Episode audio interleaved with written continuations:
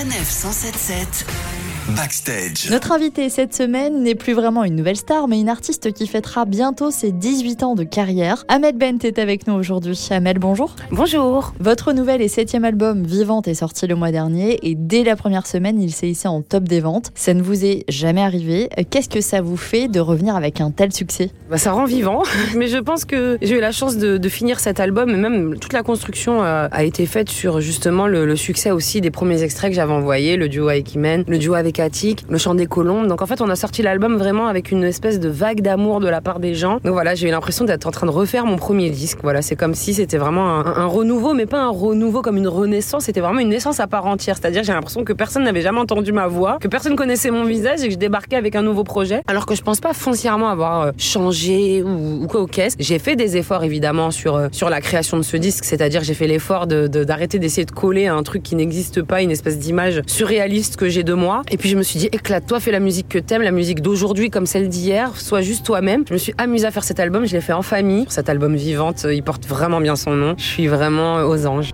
Un, deux, trois. Regarde-moi, t'aimes sans bouger les lèvres. Rassure-toi, ça ira, même si j'ai cœur de pirate.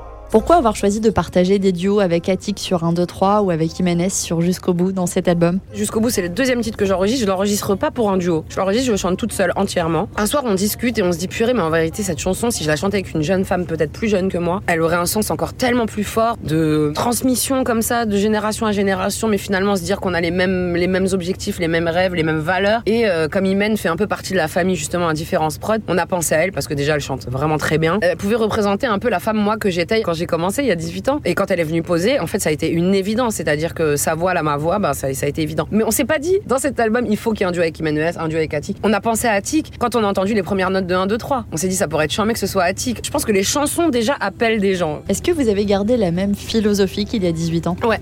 Bah, moi, je rencontre tellement d'artistes qui sont saoulés de chanter leur premier titre, leur premier tube de il y a des années. Moi, en fait, c'est moi qui l'impose. C'est-à-dire que là, par exemple, je vais aller chanter. Là, j'ai l'occasion de chanter trois chansons. Je pourrais dire, bon, sur l'album Vivante, par exemple, il y a trois euh, hits. C'est jusqu'au bout. C'est un, deux, trois. C'est le chant des colombes. J'en ai su créer un pour faire ma philosophie parce que ma philosophie, c'est la chanson qui, je pense, jusqu'à la fin de ma vie, jusqu'à la fin de mes jours, résonnera avec euh, autant de vérité. Et, justement, parce que dès la première note que j'ai posée sur un disque, ma démarche, elle était honnête. Et il n'y a pas plus honnête que cette chanson. Je leur dis tout, tout ce qui que je suis juste moi et tout ce qui fait que tous ces gens qui m'écoutent me ressemblent parce que tout le monde a un rêve, tout le monde a des objectifs, tout le monde a à la fois beaucoup de doutes, beaucoup de craintes et cette chanson c'est juste la chanson du courage et il en faut à chaque étape de sa vie, il m'en faut encore aujourd'hui pour d'autres objectifs. Je suis à un autre moment de ma vie mais finalement l'essentiel reste là le même et ça c'est un espèce de lien que j'ai avec les gens avec cette chanson parce qu'on a toujours besoin de se donner du courage, de s'encourager vraiment. Donc moi ma philosophie, je la chanterai toujours avec la même ferveur, voilà. Merci Amel, on vous retrouvera plus que jamais vivante sur scène à travers toute la France fin 2022 avec une première date le 24 septembre au Palais des Sports de Paris. En attendant, on continue la route avec un extrait de votre album Le Chant des Colombes.